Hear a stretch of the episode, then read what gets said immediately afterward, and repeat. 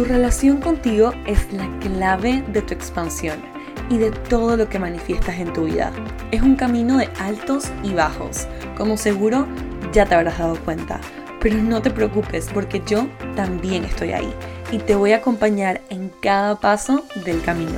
Mi nombre es Sophie Halfen, soy psicóloga, coach de manifestación y hoy soy tu host y quiero darte la bienvenida a Para Crecer, un espacio seguro para conocer, ser y crecer. Estoy muy emocionada de recorrer este camino junto a ti y espero que disfrutes este episodio. Mi querida familia de Para Crecer Podcast, estoy súper emocionada de traerles este episodio, sobre todo porque fue un episodio súper espontáneo. Estábamos en el día número 8 de retiro y estábamos simplemente sentadas conversando entre amigas, que por si acaso entre mis amigas hay terapeutas, hay creadoras de contenido, hay sociólogas, hay psicólogas, ¿no? Hay un poco de todo. Entonces estábamos teniendo estas conversaciones sobre el amor, ¿no? Y más que nada como el amor sin filtro, estas típicas cosas que se hablan entre amigas y en ese momento, ¿no? Y desde este deseo tan profundo de compartirles lo que estábamos hablando, no solo porque me parece que como comunidad nos podíamos nutrir de esta conversación, sino porque siento que está como bastante retador y divertido, ¿no? Escuchar diferentes puntos de vista. Entonces, sí, me parece súper importante y súper divino poder compartirles esta conversación con mis amigas, que por si acaso también la grabé como que solamente con mi celular. Van a escuchar un poco de todo, literalmente hay como sapos, bichos, paquetes de chocolate, o sea, un poco de todo. Em, así que sí, espero que puedan disfrutar. En esta primera parte de la conversación tocamos diferentes temas y solo para darles como que un poquito de contexto, algo que tocamos fue los tres amores, que es una teoría de la que habla mucho Joan Garriga, que les recomiendo mucho leerlo, lo admiro. Y él dice de que en una relación siempre deben haber tres amores, ¿no? El amor compasivo, que es todo esto del amor romántico, es te hago el tecito cuando estás enfermo, te cuido, ¿no? Toda esta parte romántica y hermosa. Está el amor erótico, ¿no? Que sería como que toda la parte sexual, toda la parte de la pasión y toda la parte de mantener como que a la pareja viva, ¿no? Si me explico, es como, quiero que piensen en sexualidad también como vitalidad, ¿no? Que tiene estos dos estos dos lados. Y por último está el amor admirativo, que es esta parte de no solamente admirar, pero también de respetar a la persona. Es esta parte cuando las personas, por ejemplo, se faltan el respeto en la relación, que es algo muy difícil de recuperar. Y van a escuchar a mis amigas hablar como que de que cuando se pierde el amor admirativo, básicamente se te cae la persona, ¿no? Porque se dice, y Joan Garriga habla mucho de esto, de que el amor admirativo es el único que no se puede recuperar, ¿no? Como que en el compasivo y en el erótico se puede trabajar, pero sin amor admirativo una pareja no se sostiene, ¿no? Entonces, obviamente, no se puede trabajar el erótico, se puede trabajar el compasivo, em, cambiando el vínculo, ¿no? El tipo de vínculo que tienes con la persona, que es algo que tocamos mucho, pero el tema del amor admirativo es también como que respetar, admirar, querer compartir el camino de vida que lleva la otra persona. Otra cosita que tocamos también para darles un poco de contexto fue el tema del enneagrama, que es una herramienta de la terapia Gestalt, ¿no? Que habla de cómo se forma el carácter en base a las heridas que tu versión de niño interior ha experimentado. Entonces, por ejemplo, yo en el enneagrama trabajo el eneatipo 2 y muchas de mis amigas en esa conversación, todas mis amigas en esa conversación también. Entonces, por darles un poquito de contexto, igual les voy a dejar un link para que puedan hacer como que su test de enneagrama. Ojo, no recomiendo que solamente como que te estudies tu enneagrama con ese test, pero yo sé que si son como yo van a quedar curiosas y curiosos y van a querer saber cuál es. Entonces, yo soy un 2, o sea, trabajo el tipo 2, que es como básicamente la princesita, ¿no? Y algo que trabajo muchísimo es el tema del orgullo, ¿no? Soy una persona extremadamente orgullosa porque una de mis principales heridas de mi interior es la traición y toda esta parte como de ser la hija perfecta. ¿no? Y todo el mundo tiene como que estas expectativas tan altas sobre ti. Entonces, igual, les voy a dejar un poquito más de contexto acá abajo porque sé que es un poco interesante, un poco bastante interesante. Así que para que puedan como que ver cuál es su eneatipo y después me cuenten un poquito.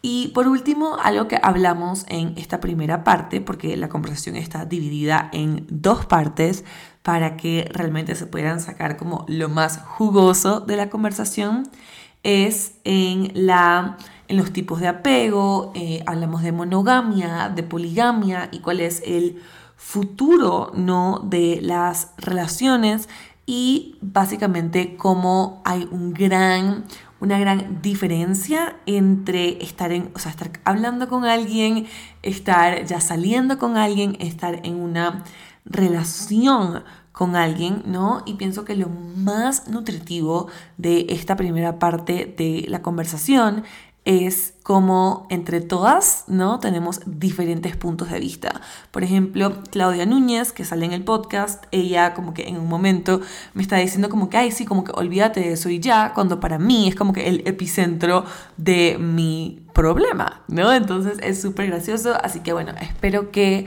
disfrutes esta primera parte que te dejo aquí.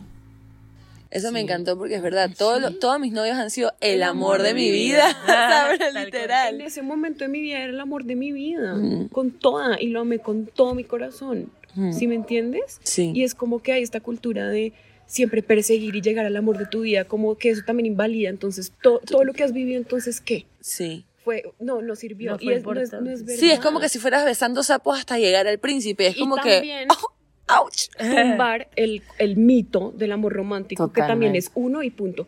Hoy puedes encontrar uno con quien puedes caminar muchos años y puede ser madre, ¿no? Y puede ser, y puede que también se acabe. Total. Y también es, o sea, ok. Total. Yo he visto gente, ¿no? Como grande, o sea, sí, en, en, en, edades grandes, volver a enamorarse y volver a encontrar. y yo digo, ¿cómo? Es que también oigan, uno cambia tanto. Sí, pues sí. digo, puta, si yo hubiera encontrado el amor de mi vida a los 20, no me serviría hoy porque es que yo hoy soy otra. Total, total. Sí, y yo creo que, que estaban hablando de, las de los duelos. En este camino, muchachas, yo he aprendido que los peores duelos, o sea, lo veo con mi historia, con mis consultantes, mucho de lo que se trabaja en constelaciones es el buen cierre, la buena ruptura. La buena, ruptura. Y esos son los peores duelos. Uf, sí. Los peores. Sí. Terminar diciéndose te amo, te amo, pero el amor no es suficiente. Coño, no podemos yo, seguir caminando juntos. Yo siempre cuento que yo terminé mi última relación no por falta de amor, pero porque nos empezamos a amar tanto que era como que o sea, tu camino, el verte crecer, el, el, el ritmo de tu camino, cómo haces tu camino, a mí me lastima. Y te amo tanto que es como que, y me amo tanto que es como... No puedo. No, no puedo. Y que también la pareja se acaba. Sí, total. El, concepto de pareja, o sea, es como por ejemplo mi ex, yo claro que lo amo y claro que lo sigo amando, ¿sí me entiendes? Pero es, ya no te amo como pareja. Total. Sí, pero sí te amo, pero no es como pareja. La pareja se acabó. Sí. ¿Sí me entiendes? O sea, nosotros como pareja nos acabamos. Pero yo a ti te amo. Total. ¿Sí me entiendes? Es como también, porque es que hay mucha carga también, ¿no? Y entonces está el tema que, que, bueno, yo no he hecho el taller, pero siempre me han hablado de los tres amores, ¿no? Y es como entonces, a veces se cae uno, entonces se cae la pareja, ¿sí? Se cae, o sea, y, y, también es como el apego al concepto de pareja que Sobre todo cuando se cae el amor admirativo, ¿no? Porque el compasivo todavía dentro de todo, el erótico, claro, es que el erótico Ahí lo puedes trabajar. Bueno, sí, es verdad. Te ponen un tantra de estos que hicimos aquí, y amiga, ¡epa! La, la pareja resuelto, dice, no necesito pareja. No, sí. ya lo logré. Pero el amor admirativo, sí. o sea, porque yo lo que entendí, y estoy haciendo un spoiler del taller del amor, pero yo lo que entendí acerca del amor admirativo es que el amor admirativo no solamente es que te admiro como persona, pero es todo, toda esta parte del respeto. Claro. Entonces, cuando hay esa decepción de que te pusieron los cuernos, de que te faltaron el respeto. O que simplemente dejas de admirar el camino del otro. Dejas de, o sea, te decepciona. El se te otro, cae. Se te cae. Se Punto. te cae. Sí. Y eso no hay, o sea, contaban en el taller que casi nunca se vuelve y se recupera. No, pero ¿sabes también qué pasa? Por ejemplo, en mi caso, también va mucho del carácter. El 2 social, su amor es el admirativo. Entonces, ¿qué pasa? Que yo siempre los pongo en un lugar muy arriba. Entonces, para mí, es traba- mi tarea es trabajar más los otros dos amores. Claro. Porque yo solamente me enamoro por el admirativo. Y claro que se me caen, porque yo los pongo en un lugar que tampoco Claro. les corresponde, que los pongo en el lugar de padre. ¿Sí Claro. me entienden? Entonces también es como pillártela y no volver a caer en el ego, sino como decir, claro, es muy importante, pero también cuál es mi dinámica. Claro. Que para mí siempre es poner a los hombres en un pedestal que no puedo sostener, que se va a caer. Entonces Total. es como, en mi caso también es sobre todo el compasivo. A mí ese es el que más me cuesta trabajar. A mí me cuesta, sí. Sí, yo en el taller del amor el año pasado veía eso, que yo entro por el amor erótico. O sea, yo me agarro de una pasión tan que me pone en un high que no- o sea, me olvido del resto del mundo. O sea, es como que para mí el- lo, eroti- o sea, lo erótico, la pasión, el beso, esto, lo otro, sí.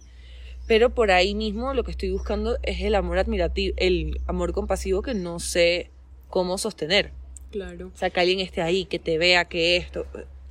Y también saben qué? Que uno también siempre tiene este concepto como que uno está listo para la pareja. Mm, Y no es verdad. Mm, mm. O sea, yo por ejemplo en este momento de mi vida digo, yo no estoy lista para entregarme. Estoy trabajando tantos temas. Primero tengo que trabajar tanto la entrega a mí que yo ahorita no podría entregarme a una relación. Entonces también es dejar de creer que siempre es como que llegue la pareja, ¿no? Como si uno estuviera siempre listo. Es como hay momentos de la vida donde uno tampoco se puede entregar Sí. Mm.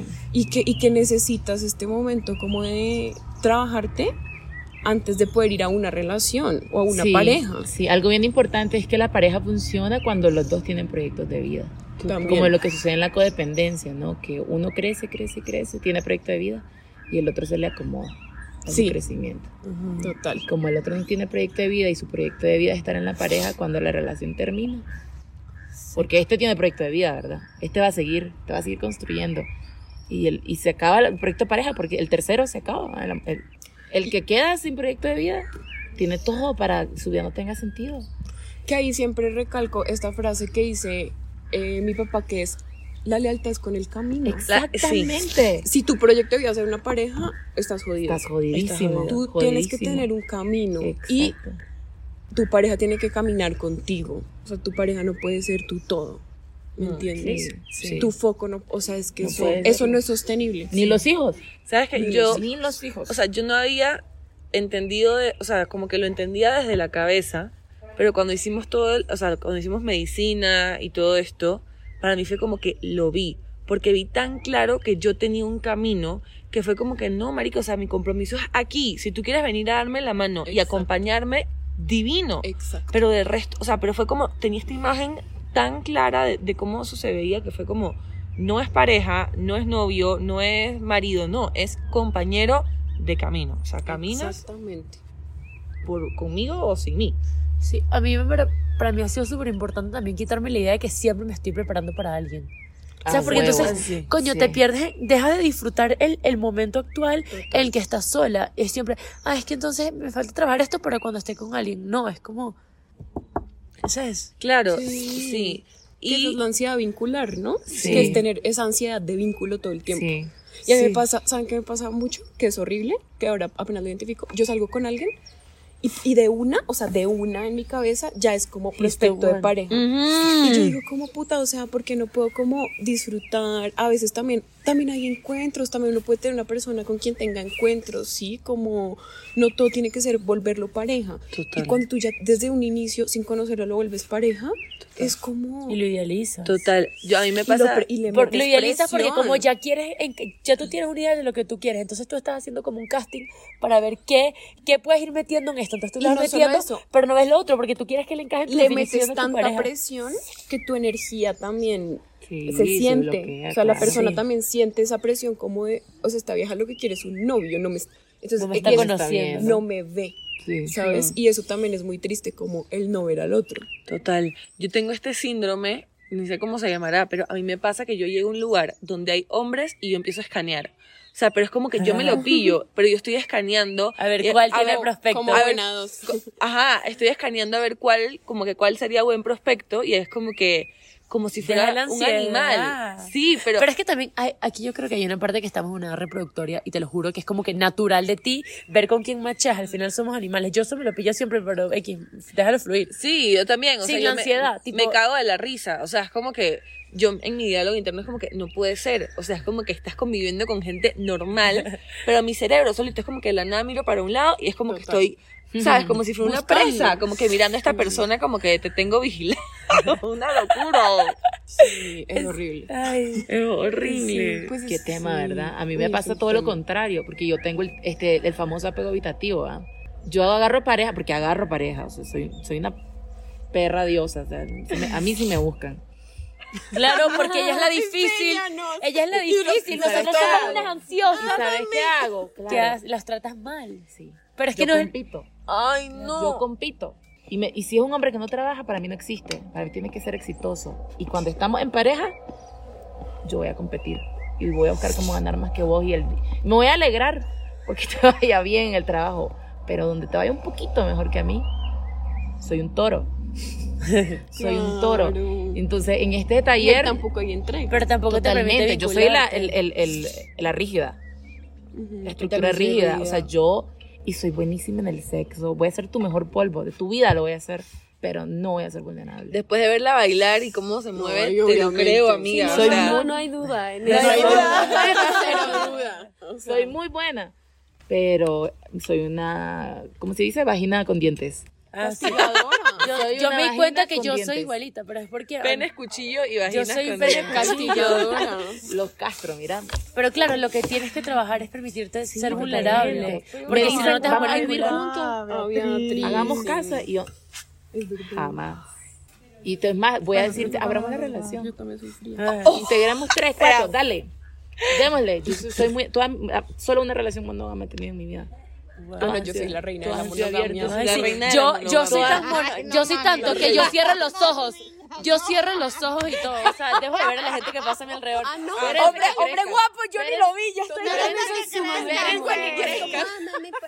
Y la más leal, desde el día uno, ¿no? O sea, nos estamos hablando y yo ya soy como, Ya, "Yo, ya, ya dejo de contestarle a todo el mundo. Pero lo que yo he aprendido es que ahora ya yo no soy una niñita. Yo ahora tengo opción 1, 2, 3 y 4. Exacto. Pero para bajar, es todo eso para bajar el primero el pedestal. Es para no ponerle tanta energía al primero para, y ser un poquito más como tú. Porque cuando tú no estás solo hablando con uno, sino con cuatro, entonces ya tú no te vuelves tan ansiosa porque tienes más mensajes que contestar. Hay un poquito más de distancia. tampoco pero también la energía encima tan del otro. Pues sí, yo como Claro. que sí, Porque la energía no solo está en una persona, o sea, también está en lo que te gusta. Me encanta porque Ay, aquí viene más gente. Aquí se va a hacer otro taller. Me encanta, me encanta. O sea, esta conversación va para mi podcast. Ay, sí. Yay. Y yo me la robo también. Vayan al podcast eso. Tú ¿Qué dices cosa? que... ¿Qué ¿Cómo? cosa? O sea, tú, tú de lo que sí estás de acuerdo es que qué. yo Poligamia. creo que la el futuro de las relaciones es abrirse. Ay, yo no o sea, puedo. que sean relaciones Pero, abiertas. pero hay gente que no puede. Pero solo no sexualmente. acuerdo. No, porque sí, sí, sí. sí, Yo, a ver, vínculo. yo creo, Ayer estuvimos hablando de eso. antropológicamente, no sé si saben esto, o sea, antropológicamente, muchachas, en la historia de la humanidad, somos poligámicos. Claro. Sí. no, no, lo que quiero decir, en la historia de la humanidad, somos la primera generación en la historia de la humanidad que está juntando reproducción, placer masculino y femenino, amor, Proyecto de vida. proyecto de vida, Idealización. profesión, globalización. Nunca antes en la historia de la humanidad esto ha pasado para ser pareja. Pero también somos los más conscientes. Y podemos trabajar nuestras heridas para vincularnos responsablemente. Yo lo que quiero decir con esto, lo que quiero, lo que quiero decir con esto es que históricamente, o sea, no tenemos tanta memoria ancestral o familiar con referencias de la cómo construir amor, porque todo lo que ha sido, antes las parejas en los neandertales era muy instintivo, ¿no? Muy instintivo, la Pero pareja había era muy Si te vas a los reproductiva. medievales desde ahí ya. La reproducción se daba mucho por violación. Claro, pero entonces ves la historia y, y esta es la primera en la historia de la humanidad que tenemos todas estas variables tan hermosas, la diversidad sexual, el LGTBI, Y no hombres, solo mujeres, eso. lesbianas, o Hace- sea, ¿Sabes hace cuánto? Es que se hace muy poco que nos casamos por amor. Hace Además. Entonces no tenemos ni hasta puta idea. ahora, Porque eh, antes, sí. o sea, el matrimonio era un fucking contrato. Exacto. O sea, literal, Todavía. ni siquiera era. Y era de conveniencia. Pero, to- pero Pero hoy en ahorita día. cada vez menos. No, y hoy en día tú, por ejemplo, nosotras, toda esta mesa puede elegir pareja por amor. Exacto. ¿Me entienden? Entonces yo digo. Y además le agregamos el tema del camino. No hay referente Bueno, de eso. Entonces, lo que quiero decir con esto, muchacha, es que Cero, Pero no, cero no, no, si no el futuro de las parejas es que ningún terapeuta de pareja te puede garantizar el amor eterno.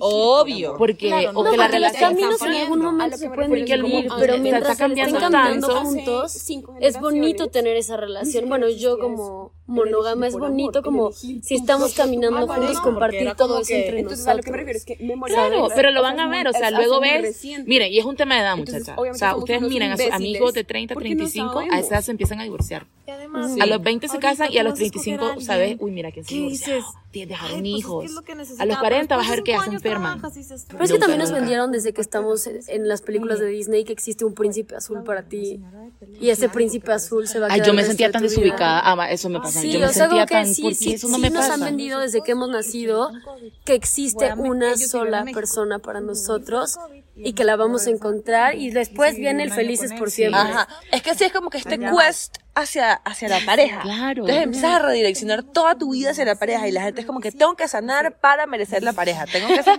para merecer la pareja y es como que... Sí, y después cuando yo quiero ir hacia otro lugar y mi pareja no, entonces es, es que ya encontré el amor de mi vida, pero vamos para direcciones diferentes, entonces ¿qué pasa? ¿Sabes? Qué conversación, ¿no? Qué nivel de conversación. De verdad que yo amo a mis amigas y amo la perspectiva de cada una. Uf, de cada una de ellas. Es algo extremadamente nutritivo. Y en esta segunda parte entramos un poquito más profundo en todo esto de las dinámicas, ¿no? De cuál es tu dinámica a la hora de estar en una relación. Hablamos de qué pasa cuando empiezas como que a conocer a alguien, pero ya después cuando eh, la relación pasa a algo mucho más serio, como básicamente salen todos tus demonios. Otra cosa en la que profundizamos un montón y mis amigas dan como que sus puntos de vista es cuando es momento de terminar una relación. Porque algo que nosotras como terapeutas vemos mucho es que hay veces que no se necesita, no se necesita cambiar de persona, pero de el vínculo que estás construyendo con esa persona. Entonces, eh, fue bastante crudo y fue bastante sin filtro, pero sí hablamos un poco de cuándo es el momento de probablemente como que sí terminar, ¿no? La relación. Y la palabra que yo me apunté aquí para decir era como que cuando la relación está lista y frita, ¿no? Cuando ya básicamente la relación terminó. Y otro punto que tocamos fue acerca de la decisión de ser mamá hoy en día. Yo siento que yo dentro de mí es como que tengo estas temporadas en las que quiero y no quiero ser mamá. A veces sueño con ser mamá, pero en este mundo no como de boss babe y de mujer toda empoderada, es como si hubiéramos separado una cosa de la otra. Entonces es un tema que tocamos full, sobre todo me encanta porque mis amigas tienen 35, 30, 27, no 25 que tengo, bueno, 24, 25 que yo tengo 24, así que fue interesantísimo escuchar esos puntos de vista. Y por último, hacemos referencia a algo que se llama PSP, que es... Eh, parte de, o sea, como que es una parte del retiro que estuvimos haciendo y PCP quiere decir proceso de sanación parental. Entonces, eso es a lo que hacemos referencia por si acaso. Entonces, les dejo con esta segunda parte y ya quiero que me cuenten más. Oigan, pero es que uno, pero es que a uno le pasa. Cuando uno está saliendo con alguien que todavía no es formal, uno es, pues no sé, a mí me pasa, ¿no? Que estoy súper engan- pero también tengo mi vida, pero es como que, y ya cuando somos como novios, cambia también la dinámica, ¿no? Claro, y además hasta Sí, dices, es no como- quiero que me vea loca, pues no pasa nada que no me, que no me hable, no pasa nada, no sé qué. Y ya cuando eres así, háblame. Sí, se convierte en tuyo, empiezas a ser y te vuelves como posesiva, posesiva, ajá, loca. o sea, o Te sea, vuelves posesivo, sí. No, y como es- que encuentre súper otros fuerte. puntos en donde encontrar su felicidad que no eres tú, por lo menos a mí eso me pasa, es súper, súper hiriente para mí, o sea, como que digan, o sea, Claro. como que, que disfrute otras cosas que no sea yo porque yo quiero ser el centro de atención Claro. para él, entonces es como una necesidad obsesiva, pero en el momento en el que se vuelve mi pareja, cuando estoy saliendo con él, Es como, es obvio, increíble sale con conocer, sí, como su vida y que le gusta. y a Pero dónde también va. porque uno también no ha dejado su vida. Es que uno también se obsesiona porque uno, ¿qué hace? Entonces uno tiene todo esto, su caminito, no sé qué, y encuentra la pareja es como se me olvidó Se todo. pierde. Y ahora tú Se eres mi foco. Entonces, obviamente tú, Pero como también que... tienes una- necesitas una pareja que también entienda eso. Ok, y ustedes, o Por sea, eso sí necesita yo hablaba antes de esto con, con alguien, estábamos hablando de que, o sea, aquí en la escuela hablamos mucho de cambiar el tipo de vínculo, no la persona. Pero ¿cómo sabes cuando te toca cambiar de persona? Para mí el camino es un indicador importante. Claro, el camino es sí, súper Para claro cuando no va en la misma dirección. Realmente, Para mí, Sofi, también es como esto de lo que les compartí ahorita, ¿no? Como Como te dejo de amar como pareja. ya, ya no. O sea, y es te amo, pero, pero no puedo amarte ya como pareja. No puedo tomarte como pareja, ¿sabes? Sí, como claro. que también cumplió y yo, para mí también ha sido seguir mucho mi intuición, como que Ah, yo eso sé. iba a decir.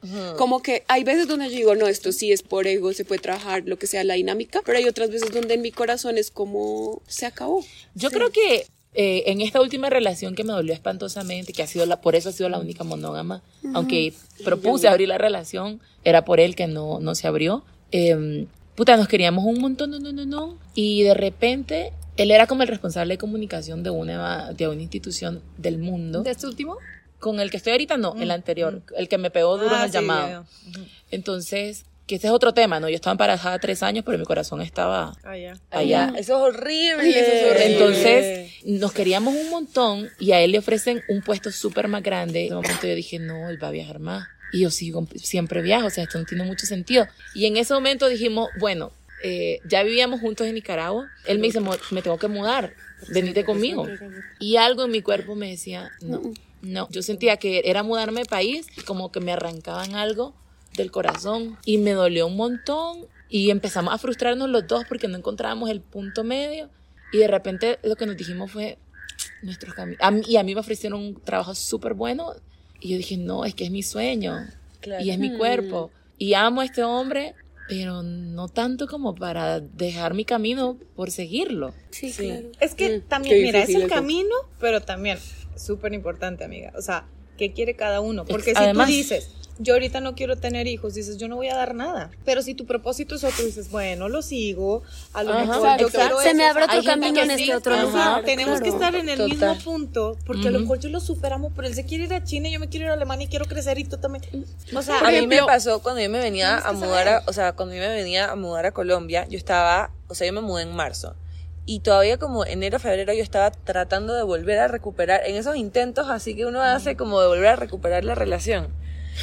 Y tuvimos una conversación en la que esta persona me decía como que me mudo a Colombia contigo, o sea, como que, o sea, como Te que tú quieres que esté, te sigo. Y para mí, eh, ahí fue cuando lo vi tan claro porque, o sea, yo sé cuáles son sus proyectos, sus cosas, y yo decía, amigo, o sea, tu vida no está aquí. ¿Sabes? Como que Colombia es mi camino. O sea, como que aparte de, de- de estar aquí, ¿qué, qué ibas a hacer en Bogotá? Ajá.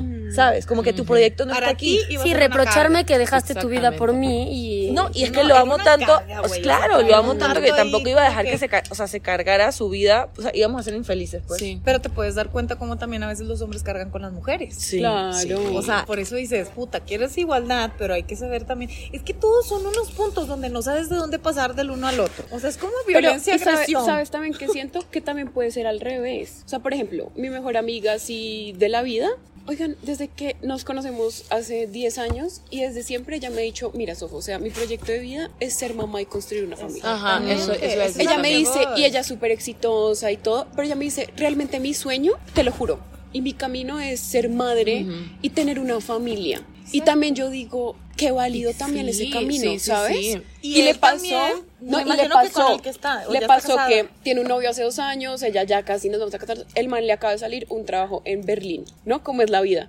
Y yo hablando con ella me dice, acabo de mudarme un apartamento, ¿no? Como que me regalaron mis papás, lo estoy apenas amoblando, tengo un puestazo.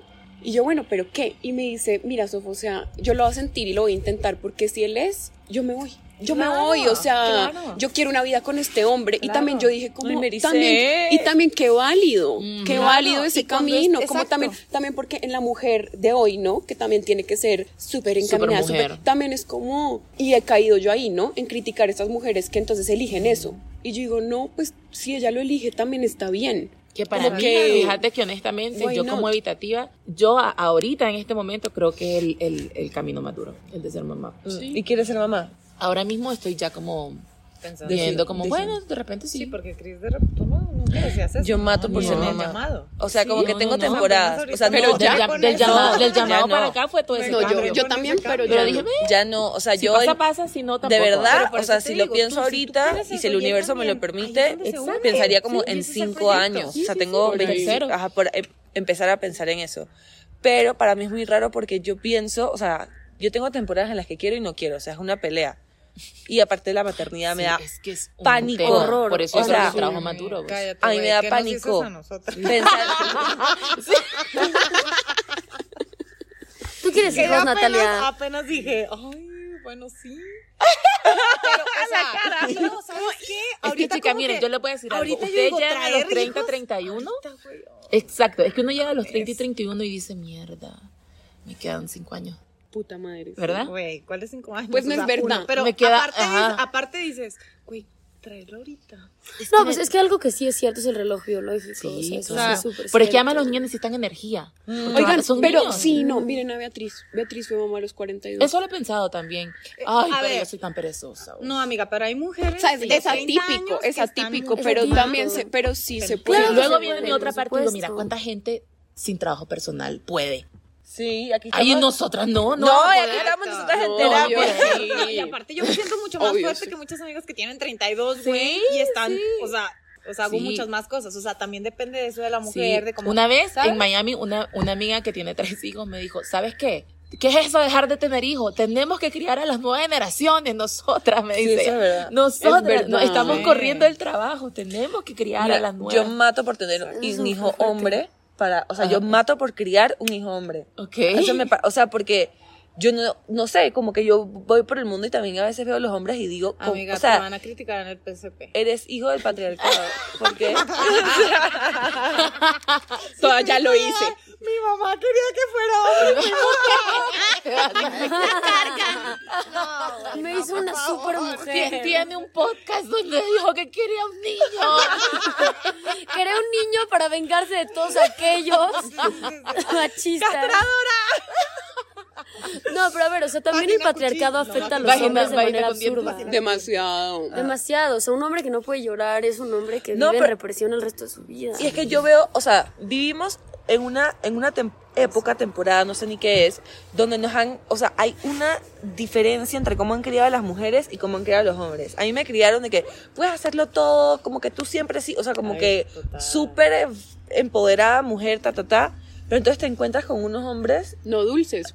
Tibios. Inútil. No, ¿verdad? tibios, pero también porque no está legalizada la dulzura. Claro. El hombre O sea, también siempre tiene. para ti, siempre tiene que ser porque yo sí duro. Las supermujeres, eso digo, somos, sí. Ay, no, necesitas un hombre grande y un hombre de edad. Y a lo mejor tu papá es un hombre grande. Sí. ¿Cómo lo pinches? Nunca da la talla al novio. ¿Cómo? Nunca da la talla. Pues esa es la historia de mi. Sí. Ay, no, hermana, vos estás tan jodida. Vos estás... Justamente se estaba platicando Sí, qué duro. que Es muy duro, debe Es ser muy duro porque para mí, claro, yo me enamoro y todo, pero en el fondo de mi corazón yo digo, como no existe. Sí. No exi- o sea, no existe alguien tan grande Tan grande como que... como mi papá. Sí, es que... Oye, o sea, yo, mi, mi papá está muy arriba. Demasiado. sí, puta madre. O sea, es. Y no solo para es vos, el amor de, ¿sí? Como primer amor de mi vida, pero mucho. Sí, sí, sí. Y para mí es esto como de, me lo pregunto mucho, ¿no? Como, vaya, o sea, ¿existe? Como inconscientemente. llegará. O sea, Ay, no, pues. Me no, imagino. pero es, es mi tema, de Sí. verdad es mi tema.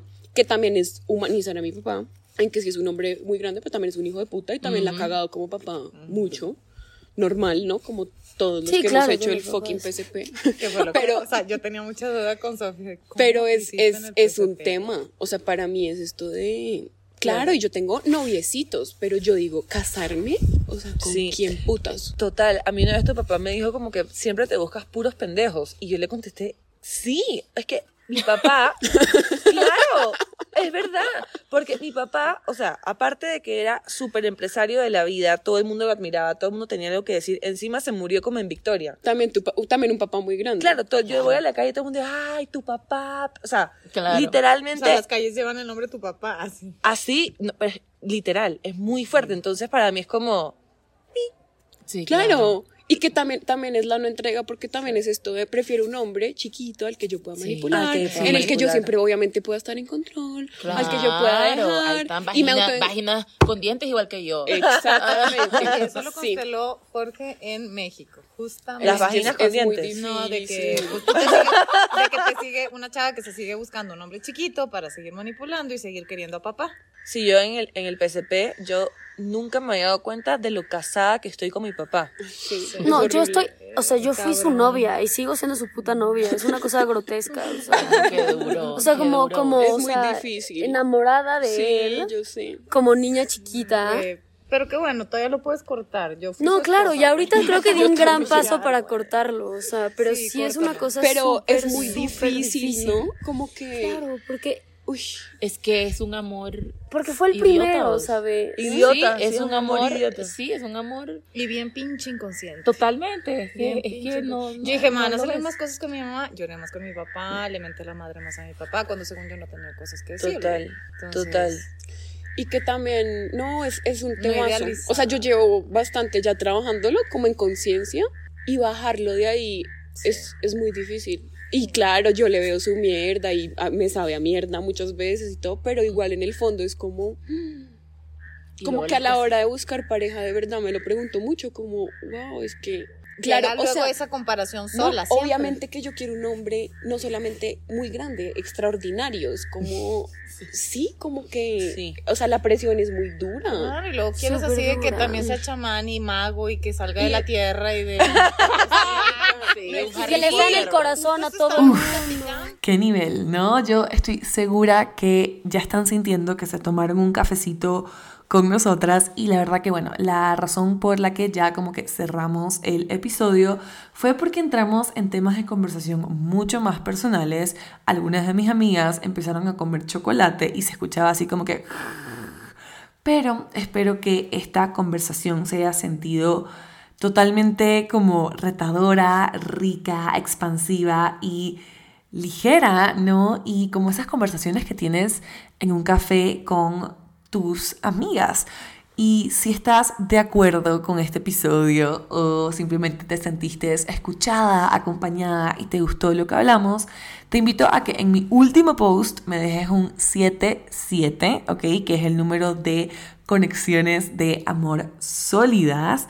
Y también amaría saber si te gustan este tipo de episodios porque yo siempre he soñado con traer como que a mis amigas y a personas de mi día a día al podcast. Así que espero sus referencias, no, sus, sus comentarios, sus comentarios al respecto, a ver si esto es algo que volvemos a repetir. Y claro que aquí abajo les voy a dejar los Instagrams de cada una de mis amigas, ya que todas son terapeutas, ¿qué iba a decir? Terapeutas, psicólogas, sociólogas y hacen trabajos increíbles que no les puedo recomendar más.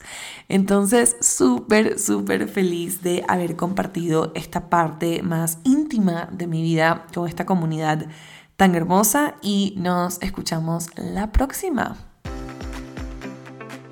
Gracias por acompañarme en este episodio. Para saber más, me puedes encontrar en Instagram, TikTok y YouTube como arroba Sophie Halfen. Nos vemos la próxima.